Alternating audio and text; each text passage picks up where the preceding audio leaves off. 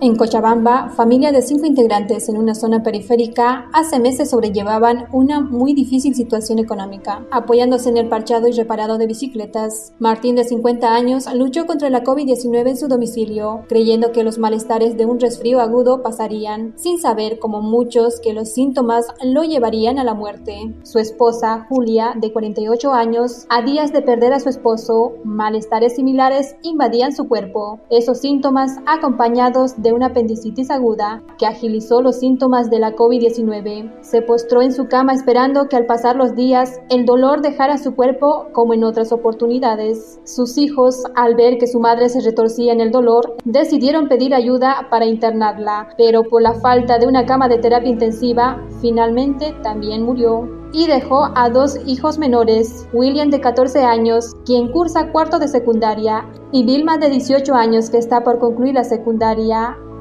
Su hermana de 23 años, quien ya tiene una familia, busca los medios para conseguir la tutoría legal de sus hermanos menores. El caso es que William, el menor de los tres, de 14 años, es el que queda con sus sueños pendiendo de la decisión de sus mayores. ¿A dónde irá a vivir? Podrá concluir sus estudios y ya no están sus padres y su futuro como el de muchos niños, niñas y adolescentes se pone difícil e incierto.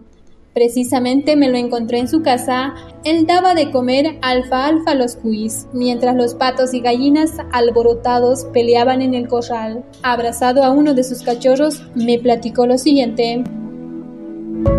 Ella fue la que nos convenció de poder tener animalitos y demás, porque ahorita tenemos patos, cuis, gallinas, ¿no?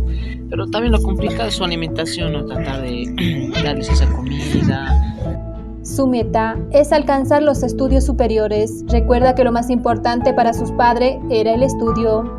Una carrera que quiere estudiar son las ciencias políticas, ¿no? Y a pesar de esos golpes bajos, ¿no? Nos enseñan a poder levantarnos, y a cumplir con ese objetivo ¿no? y cumplir esa misión que nos ha dejado nuestros papás, que era de poder ser algún día profesionales.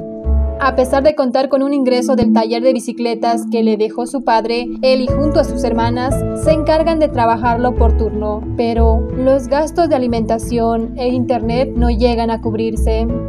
¿Cuánto llegas a gastar en cuanto a tarjetas, En mi caso, es 10 bolivianos por día. 6 bolivianos compras 360 megas y WhatsApp ilimitado, que dura eh, aproximadamente 24 horas. 6 bolivianos. Y a veces en el, en el, tema virtual se va, por ejemplo, los 300 megas de un golpe, tienes que comprar otra vez, ya sea de 3 bolivianos nuevamente. Entonces como que se va en un día 10 bolivianos, dos días 20, en total eh, a, la semana 70 y al mes más de 200 bolivianos, por ahí estamos, ¿no? Mm, exactamente. La deserción escolar en estas zonas, uno de los factores es por la falta de algunos aparatos electrónicos y por la falta de red de internet solo llegan a cursar 4 a 5 materias, así estén cursando el nivel secundario. Ellos nos mandan fotos, nosotros mandamos fotos de nuestros trabajos. Es así el medio. Y antes era cartillas. En temas de colegio estamos pasando las clases, pocas materias ¿no? por el momento.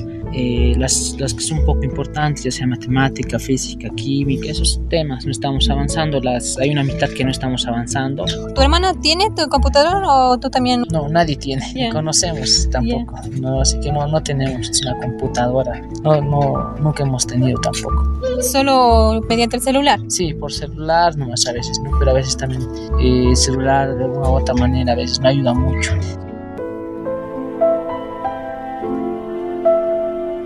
Este, uno de los muchos casos que en Cochabamba hemos tenido entre sirenas de ambulancias y las familias esperando conseguir algo de oxígeno y medicamentos.